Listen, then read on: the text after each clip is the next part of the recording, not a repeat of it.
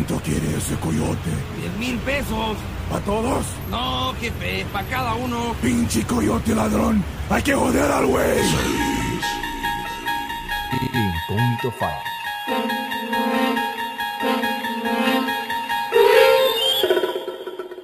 Estás entrando a un sitio distinto, oculto y de muy difícil acceso. En sus largos pasillos podrás encontrar cualquier artículo que tu imaginación sea capaz de imaginar. Estás cruzando las puertas de la hemeroteca del misterio. Levántese y busque. Oye, güey, me dio flojera, compadre. Pinche huevón. Perfecto, brother. Pues entonces... Arrancamos. Dale, compadre.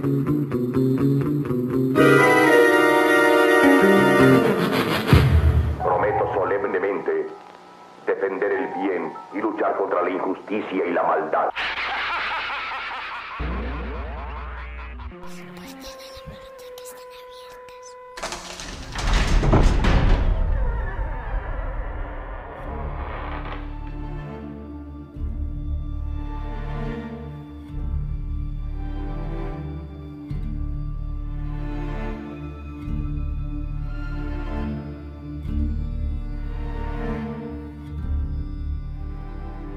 Bienvenidos sean todos a Incógnito File, la hemeroteca del misterio. ¿Qué tal amigos? Ya es 20 de septiembre y toca programa. Bueno, no el que esperaba por publicar el día de ahora porque, seré honesto con ustedes, he quedado mal porque la grabación la he realizado tarde por cuestiones que ustedes ya saben que nosotros dependemos de los de las personas que participan en este programa y no todos tienen el tiempo para poder estar grabando y haciendo estas cosillas, ¿no? Que nos, a nosotros nos, nos gusta, que nos encanta. Entonces dependemos de estas personas que amablemente nos donan su tiempo, su conocimiento eh, para participar en estos programas. Así es de que este no es el programa que se iba a publicar el día de ahora. Así es de que será más cortito, tal vez menos elaborado, más al estilo de Walter Sarabia, no al estilo de John Dee, que sí se trabaja muy bien los programas. Y no sé de dónde saca tiempo el huevón. Ah, bueno, sí lo sé. Lo que sucede es que en Vancouver llueve mucho y él casi no trabaja. no, es mentira. Es mentira. Pero sí, este no es el programa que estaba preparando. Pero se lo traeré más adelante. Eh, así que les pido mil disculpas. Pero traigo algunas cosas que para mí son interesantes, que las tenía listas ahí, eh, como un. como algo de respaldo por si algo así me ocurría. ¿Qué les parece si viajamos aquí en los Estados Unidos por lugares que son un poco peculiares? Que al menos yo, en lo personal, y miren que soy un devorador de podcasts, no las he escuchado en otro sitio. A no, no sé ustedes si lo han escuchado, pero al menos yo no las he escuchado. Y si ustedes las han escuchado, pues les agradecería muchísimo que me dejen un gran insulto por tonto en los comentarios y, y, me lo hagan saber. Díganme, hey Walter, no mames, esto ya lo, ya lo había escuchado en otro programa, así que no te la tires de que solo tú lo sabes. Pero sí, les aseguro que hay cosillas aquí en este dossier que tengo, un pequeño dossier de algunos lugares que he visitado, otros no, eh, pero que conozco muy bien porque los ando ahí en mi lista de lugares a visitar, que los, um, que los he estado un poco leyendo y los he estado investigando un poco, ya saben, desde Google, desde el maravilloso Google. Así es de que, chicos y chicas de Incognito File, espero me disculpen y que estos sitios sean de su agrado. También contaremos con el equipo de incógnitos, como lo es Eliana Sosa Martínez desde Bolivia y nuestro hombre leyenda, Antonio Ceniza. También en este espacio agregaremos un documental sonoro de Mom Loren, México, el día que nació el Paracutín, el volcán más joven de México y que también espero que sea de su agrado. Y por si acaso no lo conocían, pues aquí está para nuestros amigos mexicanos y para ustedes amigos y amigas que nos escuchan en Incógnito File, el día que nació el Paracutín. Espero les guste. Y sin más que decir, damos paso a lo que traigo para ustedes el día de ahora. Lugares que inquietan en los Estados Unidos. Comenzamos.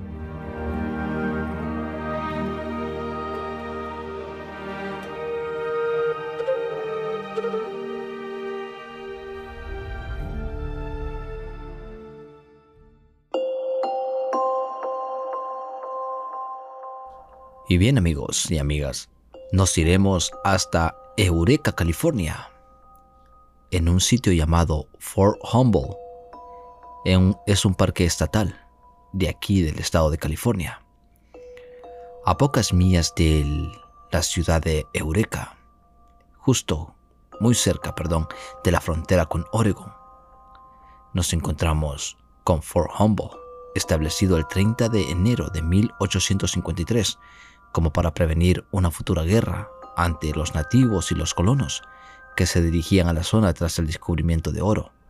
Fort Humboldt tiene una hermosa vista a un acantilado escarpado y en la bahía de Humboldt, la ubicación remota de este antiguo fuerte, en Humboldt County o en el condado del Humboldt, le da un aire inquietante, rodeado de la mayor parte del tiempo de neblina. Sin embargo, el verdadero atractivo es el supuesto fantasma de un comandante fallecido que sucumbió a la malaria en 1859 y que ahora mira por las ventanas del antiguo hospital mientras los turistas pasan frente a la estructura que aún se mantiene en pie.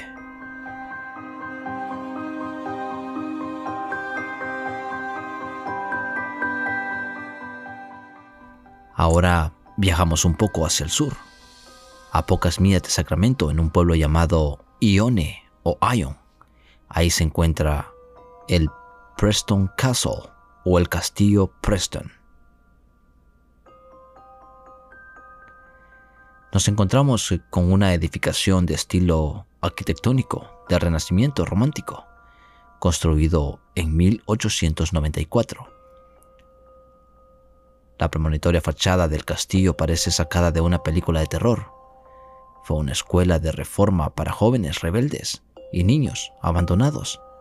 La siniestra historia de la estructura incluye castigos corporales, baños de inmersión tóxica y el asesinato en el sótano de una ama de llaves llamada Anna Corbin. Se dice que el espíritu de esta mujer vaga atormentada por el castillo en busca de sus asesinos, ya que estos jamás fueron condenados.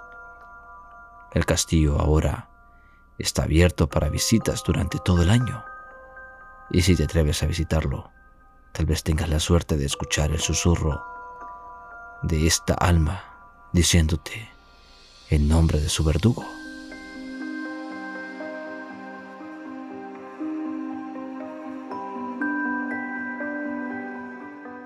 Y déjenme decirles que este pasado verano lo he visitado y en realidad la estructura impone esos pasillos, esas habitaciones y todas esas cosas que han dejado ahí. En realidad, en realidad, es un sitio súper, súper aterrador. No me imagino caminando por ahí de noche, la verdad, les soy honesto.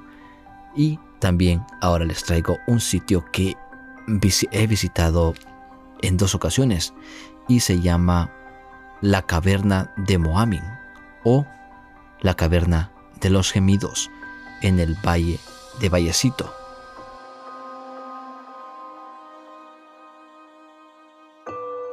Nos dirigimos ahora en coche hacia el sur sobre la carretera 49. A escasos 45 minutos llegamos a Vallecito y allí encontraremos The Moabi Cavern o la caverna de los gemidos. Esta fue descubierta por un minero en 1851, llamada así por el sonido del aire que gime una vez que pasas por la cueva. Antes de su eventual ensanchamiento. Esta maravilla está situada en el condado de Calaveras. También es un sitio donde se han encontrado los restos más antiguos de los Estados Unidos. Aquí se han descubierto huesos de hasta 12.000 años de antigüedad y muchos creen que la caverna es el lugar de actividad paranormal prehistórica. En este sitio desciendes por una escalera de espiral a más de 30 metros hasta la cámara principal. Dicha escalera fue construida con los restos de un barco de la Marina de los Estados Unidos de la Primera Guerra Mundial. Este sitio es impresionante cuando bajas por esa escalera espiral. Te lo digo porque yo lo he hecho. es súper, súper interesante este sitio, la verdad. Así que ahora nos vamos con Point Sur Lighthouse o el faro de Point Sur, del Ponte Sur, perdón. Este sitio está ubicado en la costa rocosa entre Carmel y Big Sur, sobre, el, sobre la carretera 1, aquí en California. El faro de Point Sur o el Punto Sur se encuentra encaramado sobre una roca volcánica, advirtiendo con su luz a los barcos cercanos que se acercan a la traicionera costa del Pacífico. A pesar de su potente haz, el faro de Point Sur ha sido testigo de una gran cantidad de naufragios. Se cuenta que los espíritus de los que perecieron en los numerosos naufragios acechan el faro y los edificios circundantes. A menudo se ha visto a un hombre alto, con atuendo azul oscuro del siglo XIX, merodeando alrededor de la torre histórica. El faro ahora es parte del Parque Histórico Estatal de Point Sur, y está abierto para visitas guiadas. Los tours a la luz de la luna están disponibles para valientes y curiosos. Ahora, amigos, tomaremos el coche o tomamos el avión hasta Santa Fe, Nuevo México, uno de los sitios más antiguos de los Estados Unidos. Para ser más exactos, en la fonda en la plaza. Este es un emblemático hotel en Santa Fe, Nuevo México. Un huésped informó una noche escuchar pasos pesados correr el largo pasillo de ida y vuelta, y de ida y vuelta en diferentes ocasiones. Los pasos continuaron hasta altas horas de la madrugada, lo suficientemente fuertes como para mantenerlo bien despierto. Llamó al vestíbulo para informar del disturbio. Un empleado del hotel fue enviado a investigar. Cuando llegó, vio a un hombre con un abrigo largo y negro entrar en una escalera y luego desaparecer. Pero cuando el empleado lo siguió hasta la escalera, no había nadie allí. Podría ser el fantasma del honorable John P. Slog, un juez que tuvo una discusión mortal en el vestíbulo del hotel con un miembro de la legislatura territorial del condado de Doña Ana en 1867. Su accesorio característico Después de todo, era un abrigo largo y negro. Pero este huésped no ha sido el único en verle, ya que numerosos visitantes del hotel han visto su aparición vagando por los pasillos y el vestíbulo. El juez Slough no es el único espíritu que se cree que permanece en la fonda en la plaza. Cabe imaginar que un sitio como donde se encuentra ubicado este hotel de más de 400 años y que haya sido escenario de violentos tiroteos y ahorcamientos públicos, seguramente tendrá su parte de cosas que suceden en la noche. Si bien el hotel, que se encuentra hoy en día, fue construido en 1922, los registros oficiales muestran que se encuentra en el sitio de la primera posada de la ciudad, construida cuando la ciudad se estableció por primera vez alrededor de 1607. ¿Qué te parece una cena sola a las altas horas de la noche? En la plazuela, un restaurante ubicado en lo que fue el patio interior del hotel. Y con un poco de paciencia sería posible que veas el fantasma de un empresario que bebía y se jugaba su fortuna en el hotel. Muy endeudado y enloquecido, por sus pérdidas, corrió al patio interior y saltó de cabeza a un pozo profundo que se encontraba en el sitio. Los comensales y el personal han informado haber visto una figura fantasmal que camina hacia el centro del restaurante y luego desaparece justo en el lugar donde una vez estuvo el viejo pozo. Y como si esto fuera poco, también tenemos el fantasma de una joven novia que fue asesinada en su noche de boda por un ex amante en la suite nupcial número 510. Se le ve frecuentar esta habitación, así como el vestíbulo, el ascensor y el sótano. Es posible que escuche sobre otros encuentros fantasmales en la fonda, como serían el fantasma de un vaquero que ronda el bar, o una ama de llaves que vio la silueta de alguien acostado bajo las sábanas en la cama de una habitación desocupada, solo para no encontrar a nadie ahí cuando ella retiró las sábanas. Pero que esto no te detenga en lo más mínimo y quédate con una imagen en la retina de la arquitectura del estilo pueblo, con los azulejos de colores, candelabros hechos a manos y gruesas vigas de madera. Pero eso sí, por cualquier cosa, sería mejor si duermes con las luces encendidas, solo por si acaso.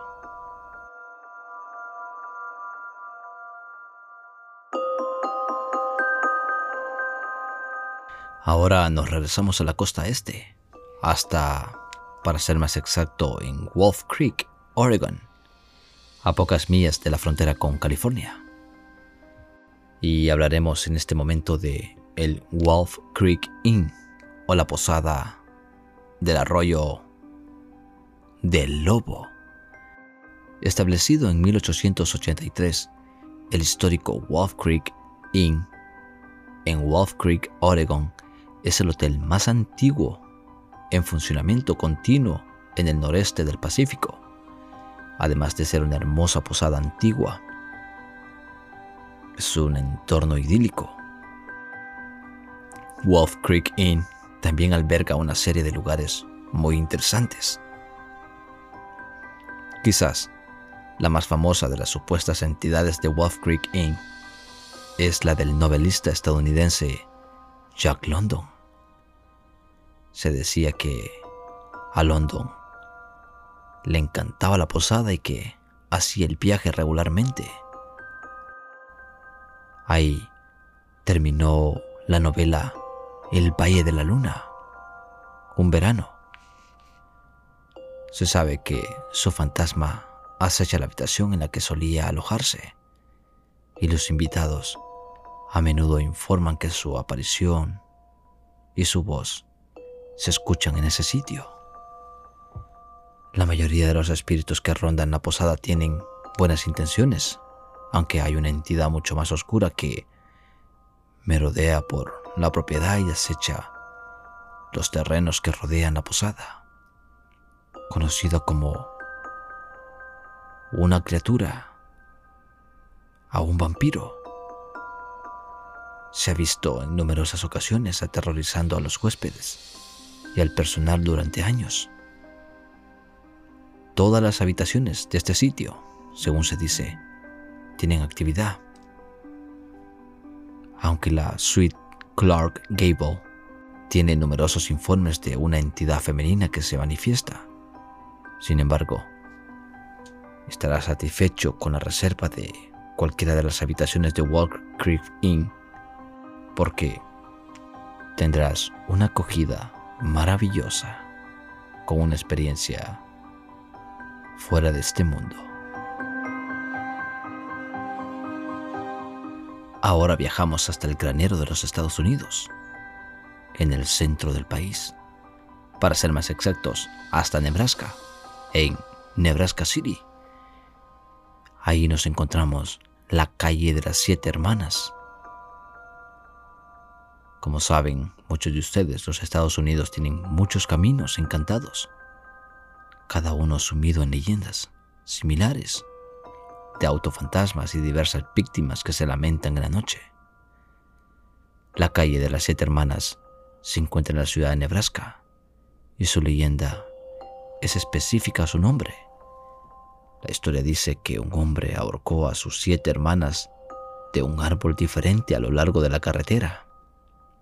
Poco después de haber tenido una discusión con su familia. Con el paso del tiempo, estos árboles fueron cortados y arrancados de raíz, pero aún así, los locales todavía dicen que ocasionalmente escuchan los gritos de angustia de las víctimas. Poco después de la puesta del sol,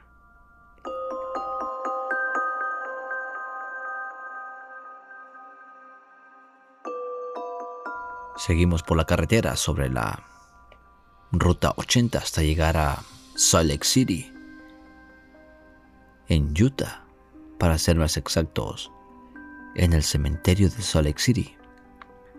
Algunas de las celebridades de Salt Lake City todavía rondan en este sitio, como Porter Rowell y Larry H. Miller, y la mayoría de los antiguos profetas de la iglesia de, los, de Jesucristo de los Santos de los últimos días están enterrados en este cementerio. Entre ellos también se encuentran algunas de las personas más infames, como lo es la tumba de Lily E. Gray, que se encuentra en el cementerio desde el año 1958. Contiene un mensaje muy inquietante escrito en ella y dice, víctima de la bestia 666. Se supone que la inscripción fue puesta por su marido, Elmer Gray, y la misma está ubicada en la sección X1 del cementerio. A menudo, los visitantes dejan monedas en la misma. Otra tumba supuestamente embrujada es la de Jacob E. Moritz, en la que supuestamente los visitantes pueden ver la cara de los que están en la tumba si caminan alrededor de ella hacia atrás y lo repiten tres veces antes de mirar hacia la tumba.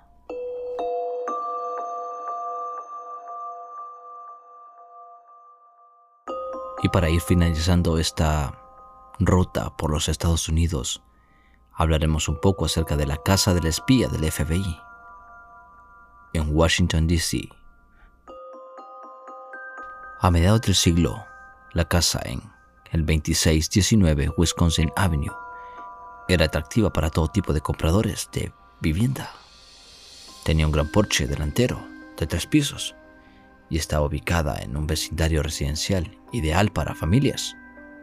Lo más atractivo de todo para el FBI es que estaba justo frente de la embajada rusa. En 1977, la Embajada de la Unión Soviética se trasladó a un nuevo complejo de edificios. De ellos se deduce que, en el caos de la construcción del enorme edificio del FBI y la NASA, establecería una estación secreta de espionaje directamente al otro lado de la calle. Según la mayoría de los relatos, la cobertura de la casa era insignificante. Las cortinas siempre estaban corridas y nunca se entregaba correo a la casa. Sin embargo, con frecuencia se veía gente yendo y viniendo.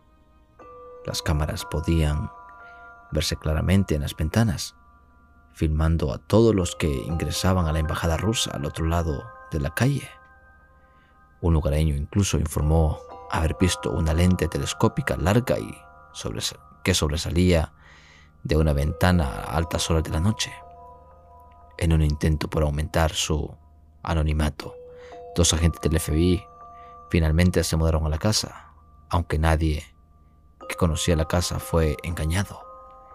El dueño de la casa figuraba como FBI en los registros públicos y la ocupación de su habitante como empleado realmente un espía.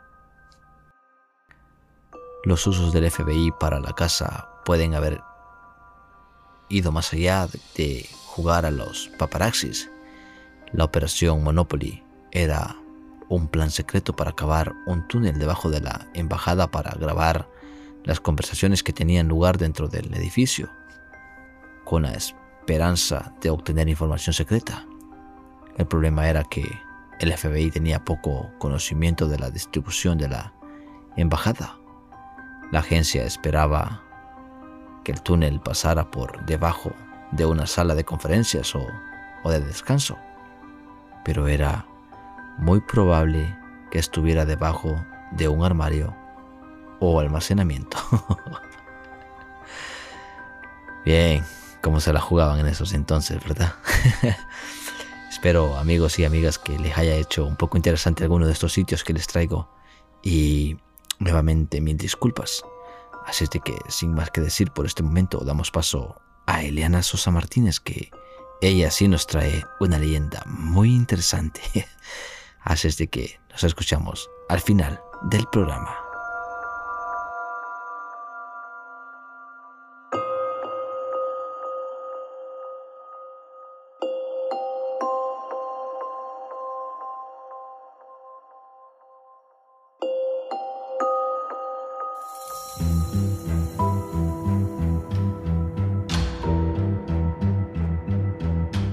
Somos leyenda con Eliana Sosa Martínez.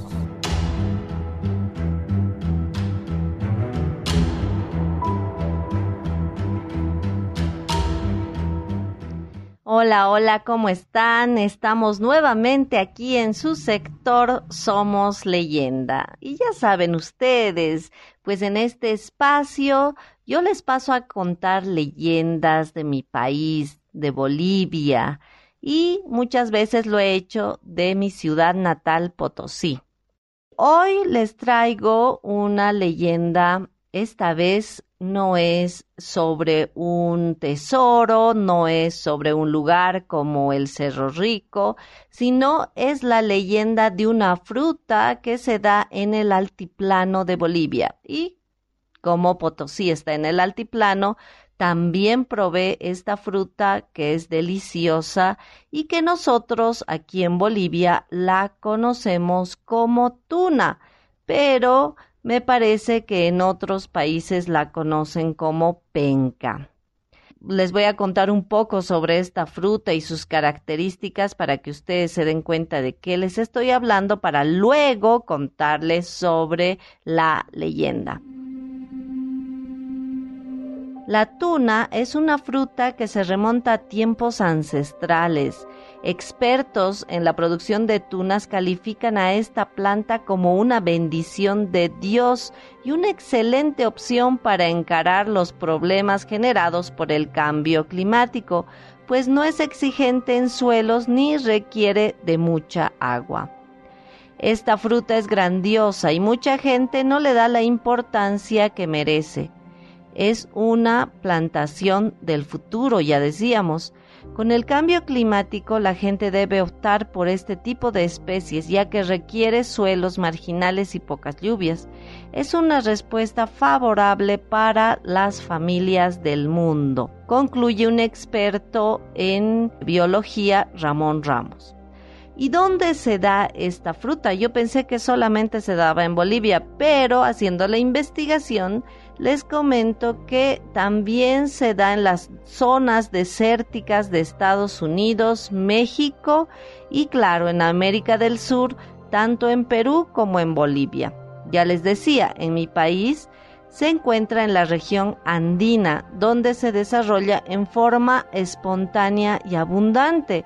Es por eso que sirve mucho a familias con pocos recursos económicos que ni siquiera ha tenido que plantar este mm, alimento, sino que se da de forma espontánea en muchísimos lugares de la zona andina de Bolivia. Es una planta suculenta y carnosa el tallo y las ramas están constituidos por pencas o cladodios con apariencia de cojines, ovoides y aplanados, unidos unos a otros, pudiendo en conjunto alcanzar hasta 5 milímetros de altura y 4 milímetros de diámetro. El tallo, a diferencia de otras especies de cactus, está conformado por un tronco y ramas aplanadas que poseen cutículas gruesas de color verde, de función fotosintética y de almacenamiento de agua en los tejidos. ¿Cómo son las flores de esta planta? Las flores son solitarias, localizadas en la parte superior de la penca, de 6 a 7 centímetros de longitud. Cada aerola produce por lo general una flor, aunque no en una misma época de floración. Unas pueden brotar el primer año y otras el segundo y tercero. Estas flores se abren a los 35 a 45 días de su brotación. Sus pétalos son de colores vivos, un color amarillo, anaranjados, rojas, rosas. Y el fruto es una baya, es carnosa, de forma ovoide, esférica. Sus dimensiones y coloración varían según la especie, porque hay muchísimas especies. Aquí en Bolivia se cultivan unas verdes, que son las más comunes, pero también he visto amarillas y rojas. Presentan espinas muy finas en la cáscara y frágiles, de aproximadamente de 2 a 3 milímetros de longitud. Son comestibles, son agradables y dulces. Se parecen un poco a la granada porque tienen dentro de la carne misma de la fruta las semillas y por eso mucha gente cree que comer demasiadas tunas hace mal. ¿Cuáles son los beneficios de la tuna? La tuna o penca, por sus innumerables beneficios para la salud, se emplea tanto en la cocina, en la medicina natural, desde la época precolombina. Por ejemplo, nuestros ancestros empleaban esta fruta para curar y cicatrizar heridas, pues con la raíz trataban hernias, úlceras estomacales e irritación del hígado. Con la pulpa hacían cataplasmas para aliviar la piel seca y la irritación por el sol. También quitaban la fiebre bebiendo su jugo.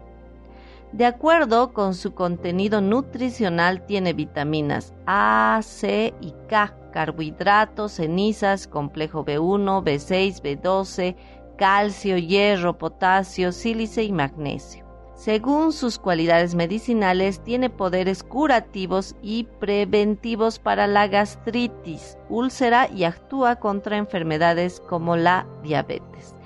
Es desinflamante del hígado y los riñones, además elimina células cancerígenas del tubo gastrointestinal. Como verán, la tuna es una de las frutas pues más poderosas más llenas de vitaminas y que se da en la naturaleza sin que el hombre intervenga. Es por eso que es tan interesante esta fruta. Y a continuación les voy a contar la leyenda de la tuna, que ha sido escrita por José Antonio Candia, escritor boliviano. Esta historia se desarrolla antes de la llegada de los españoles al continente americano durante el imperio incaico. A fin de conocer y explorar sus dominios, el Inca, máxima autoridad, mandó a realizar expediciones en busca de nuevos ingredientes culinarios. Un día, el Inca ordenó llamar al guerrero más valiente y leal de su ejército, Apu. El Inca le dijo que en las expediciones encontraron una enorme serpiente que atacaba al que osaba aproximarse y no respetaba a mujeres, ni niños, ni ancianos. Y solo uno de los chasquis logró sobrevivir a tal encuentro. Entonces Apu, halagado por el encargo y muy seguro de sí mismo, aceptó ir a la expedición. Apu armó un plan y juntó y junto con treinta hombres fueron al encuentro de la serpiente, quien por los ruidos extraños se despertó. La serpiente, al darse cuenta de la amenaza, hipnotizó a Apu y a sus guerreros en la cueva, por lo que los devoró uno a uno. Chunta, el guerrero más fuerte, Impotente ante el último hombre devorado, armó un plan y prendió fuego a la guarida. Sin embargo, no funcionó, porque al correr Chunta a la altiplanicie, la bestia, esta enorme serpiente, lo llegó a alcanzar.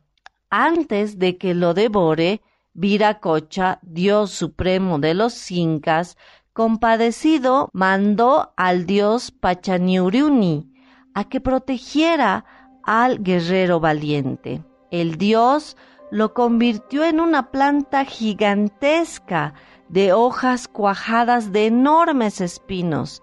Así, la serpiente murió enredada entre estos espinos de la planta, mientras que de su vientre abierto salieron los huesos de sus hombres. Por condescendencia de la diosa Pachamama, la diosa de la tierra, tomaron nuevamente vida y regresaron a su campamento.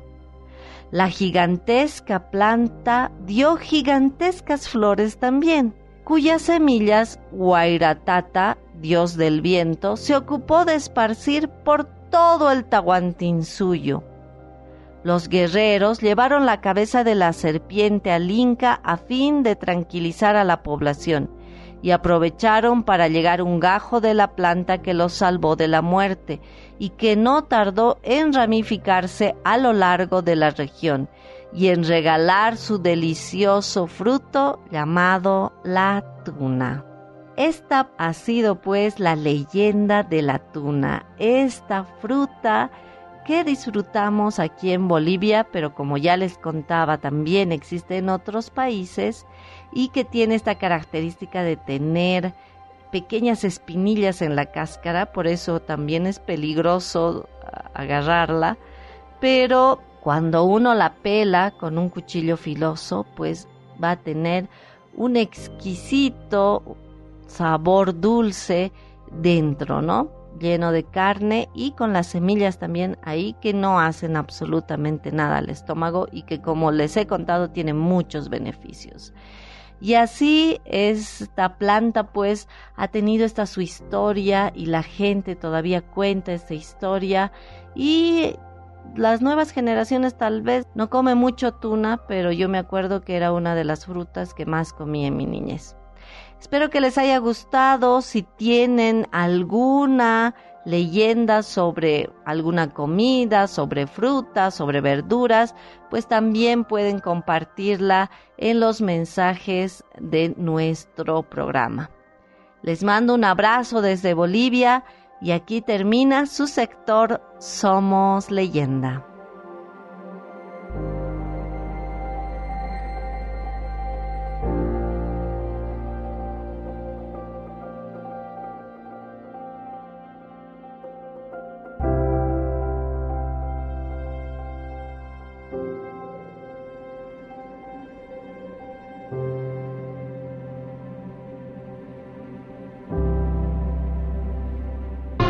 El 20 de febrero de 1943, en el rancho de don Dionisio Pulido, nació el volcán Paricutín. Cuenta que estaba arando cuando escuchó un ruido bajo la tierra.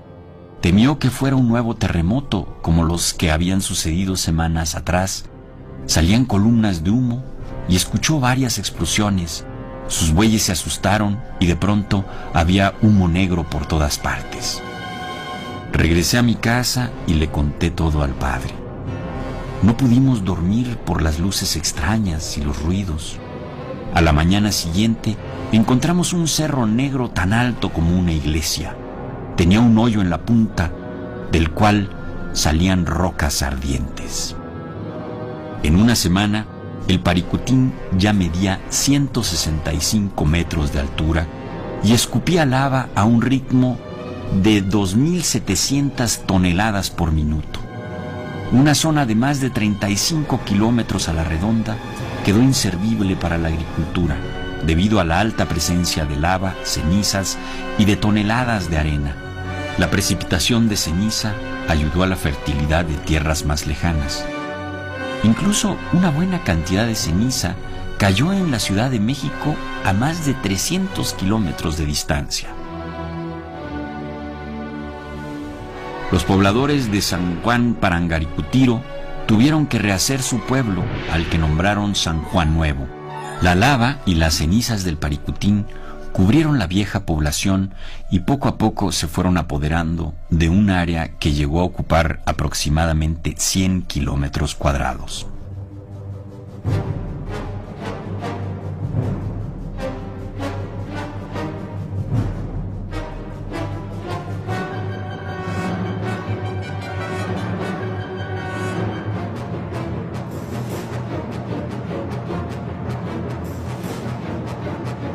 Nacimiento y la constante actividad del Paricutín fue un acontecer que llamó inmediatamente la atención lo mismo de geógrafos que de cineastas y, por qué no, de turistas y aficionados a los documentales.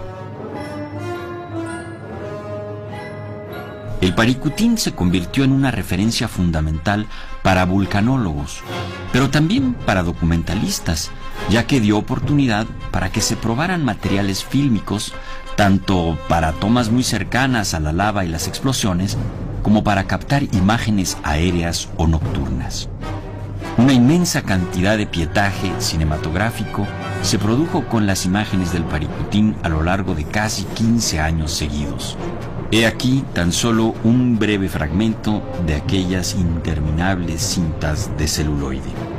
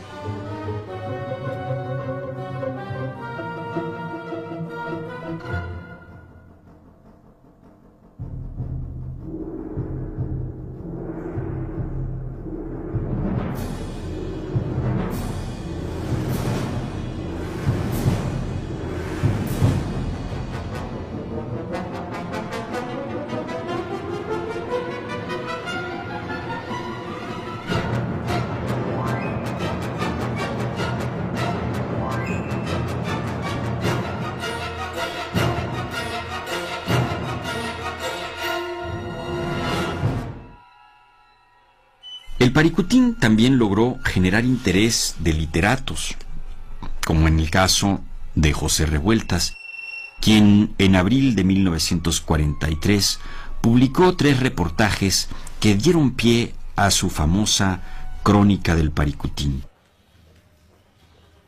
La gente de fuera adora al volcán.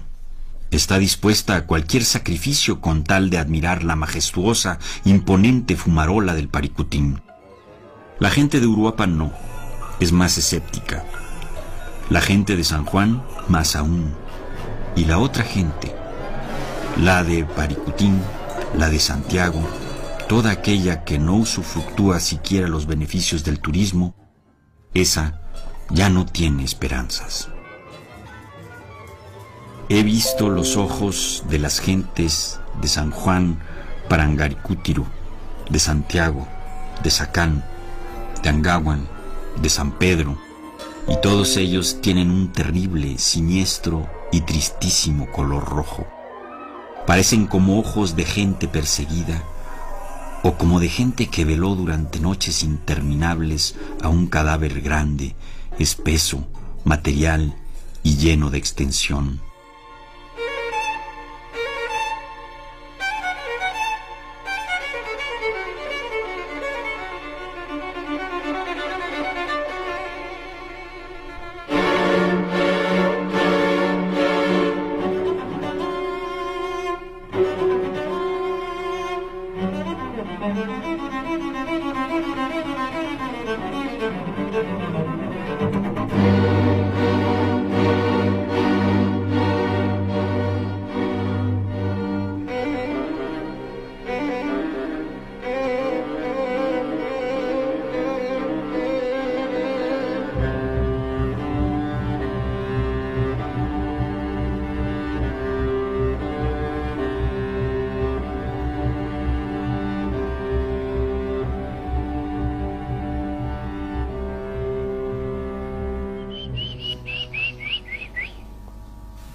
Aquí llegó la lava, comenzó a llegar el año de 1945.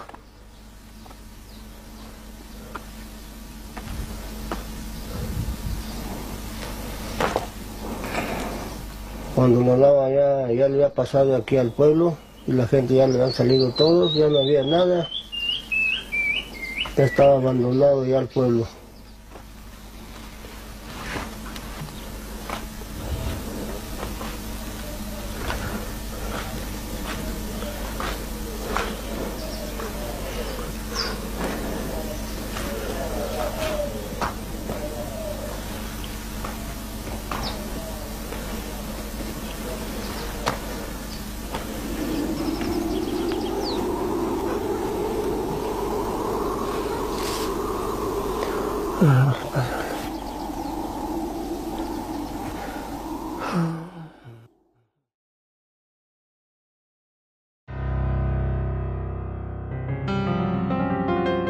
Misterios y leyendas. con Antonio Ceniza. Hola amigos de Incógnito File. Bienvenidos a mi sección Leyendas y Misterios con Antonio Ceniza. Hoy os voy a hablar de la leyenda de Shamney Beam, la historia real de las colinas tienen ojos.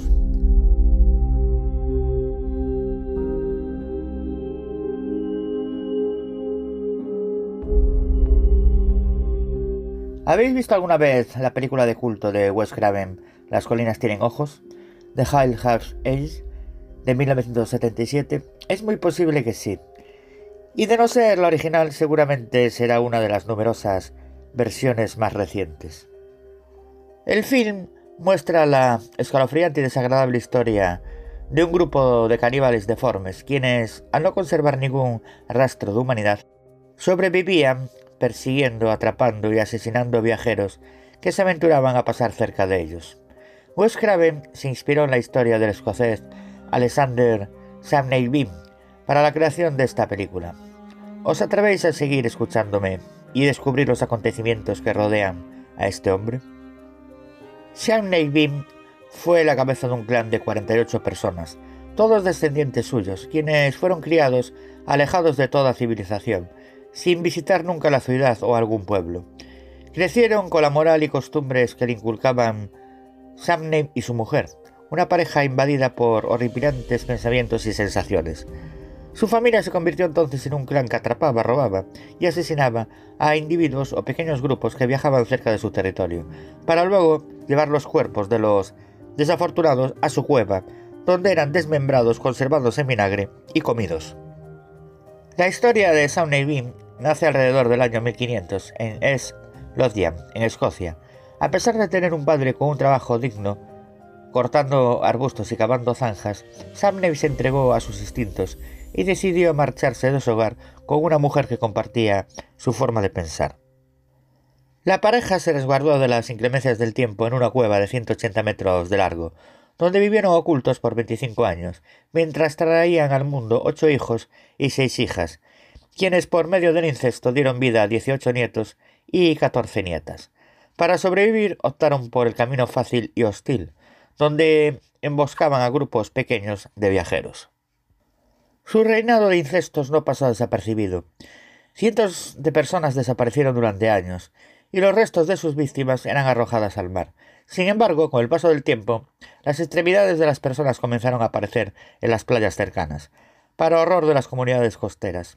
Este macabro suceso llegó, llevó a las autoridades locales, que no duraron en ejecutar a muchas personas inocentes por los delitos de Samney. La familia de Samney fue creciendo de tal manera que comenzaron a atacar grupos más grandes. Estaban convencidos de que nunca serían descubiertos.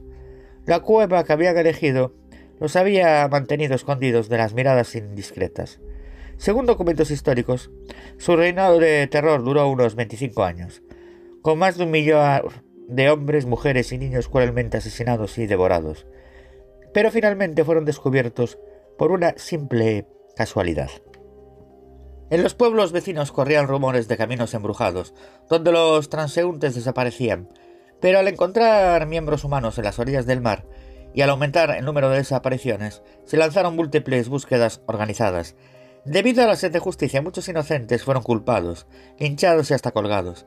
Los encargados de posadas eran las víctimas más frecuentes, dado que eran generalmente los últimos en haber visto con vida a los desaparecidos.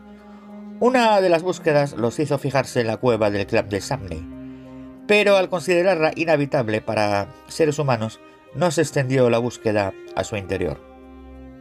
En una de tantas cacerías, el clan tuvo como objetivo a una pareja casada que montaban en el mismo caballo. El hombre era hábil en combate y en el uso de la espada y pistola, lo que complicó la tarea del clan.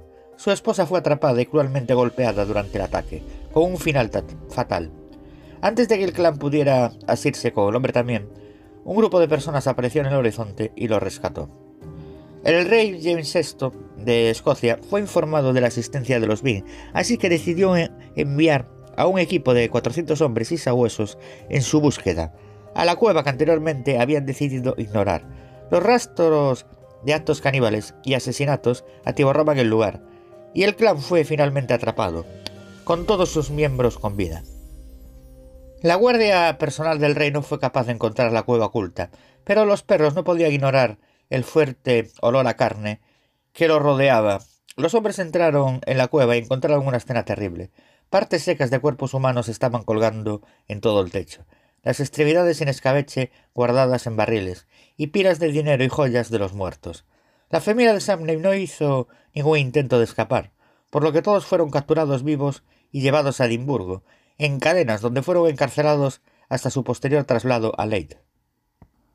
La gente estaba horrorizada cuando se enteraron de los delitos de Samney Beam y su familia, y decidieron darles un castigo aún más bárbaro, la ejecución lenta a cada uno de los miembros, mientras los cuerpos de los hombres eran desgarrados hasta la muerte, con el desmembramiento de las manos y piernas, se les cortó sus genitales, las mujeres eran quemadas vivas después de presenciar la ejecución de los hombres.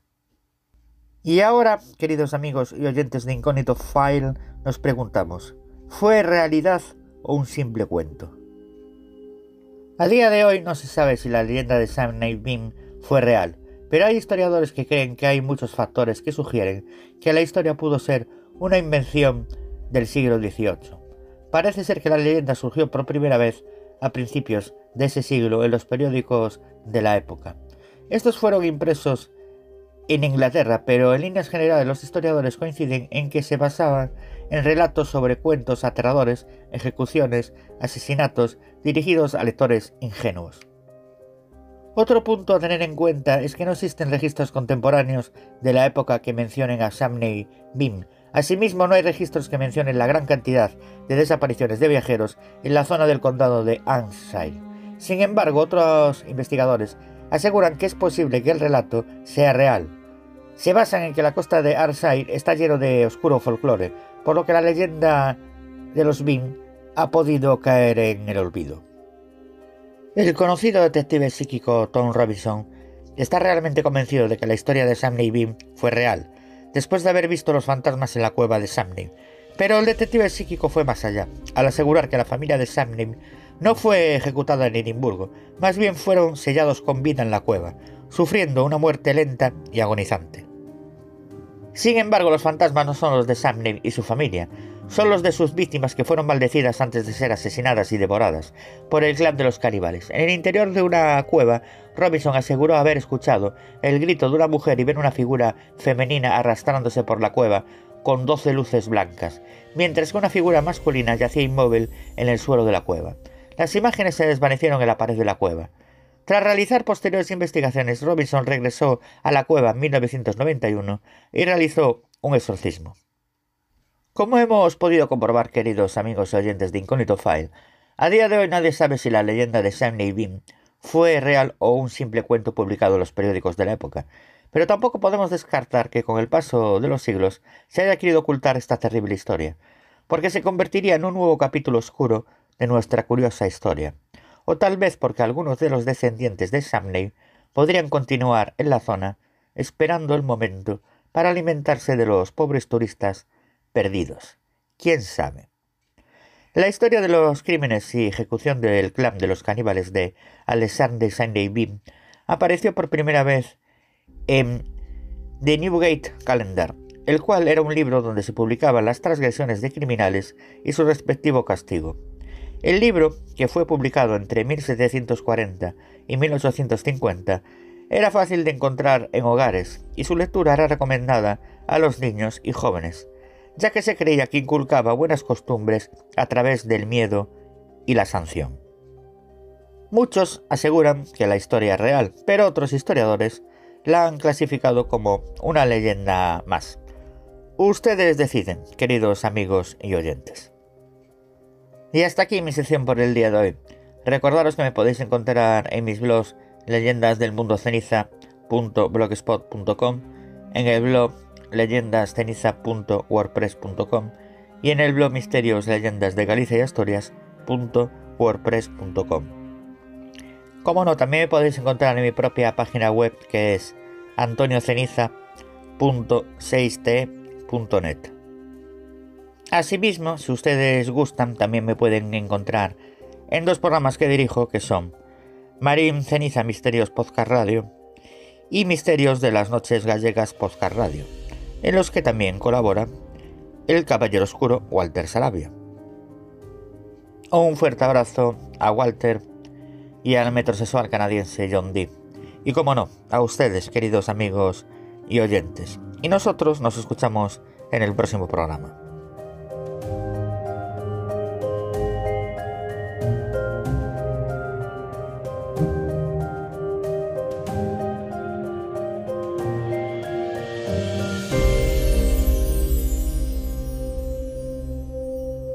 Bueno, ¿y qué les ha parecido el programa? Interesante lo que nos trajo Eliana Sosa, ¿no? Con la leyenda de la tuna. Y ese documental sonoro de Mom Loren, México. De el volcán más joven de México. Así es de que si desean, desen una vuelta por este sitio, que les va a encantar ese documental que tienen ahí para que puedan ver un poco cómo transcurrió ese evento. Y el hombre leyenda, como siempre, con las colinas tienen ojo. Qué grande, qué grande eres, Antonio. Me deja siempre impactado. Sin más que decir, chicos y chicas de Incognito File, y pidiendo mil disculpas, me despido.